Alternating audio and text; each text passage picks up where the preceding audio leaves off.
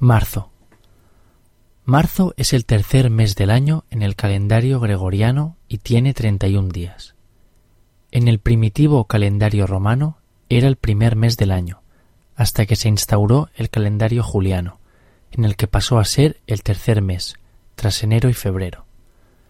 Su nombre deriva del latín Martius, el dios romano de la guerra. En el mes de marzo se aplica el horario de verano, en el que el reloj se adelanta una hora para aprovechar la luz diurna. Desde 1996, el horario de verano europeo se aplica el último domingo de marzo. Se adelanta una hora a las dos y el día tiene 23 horas. El 19 de marzo es el día de San José y en España se celebra el Día del Padre. El 21 de marzo es el primer día de la primavera. También alrededor del día 21 tiene lugar uno de los dos equinoccios del año, el equinoccio de primavera.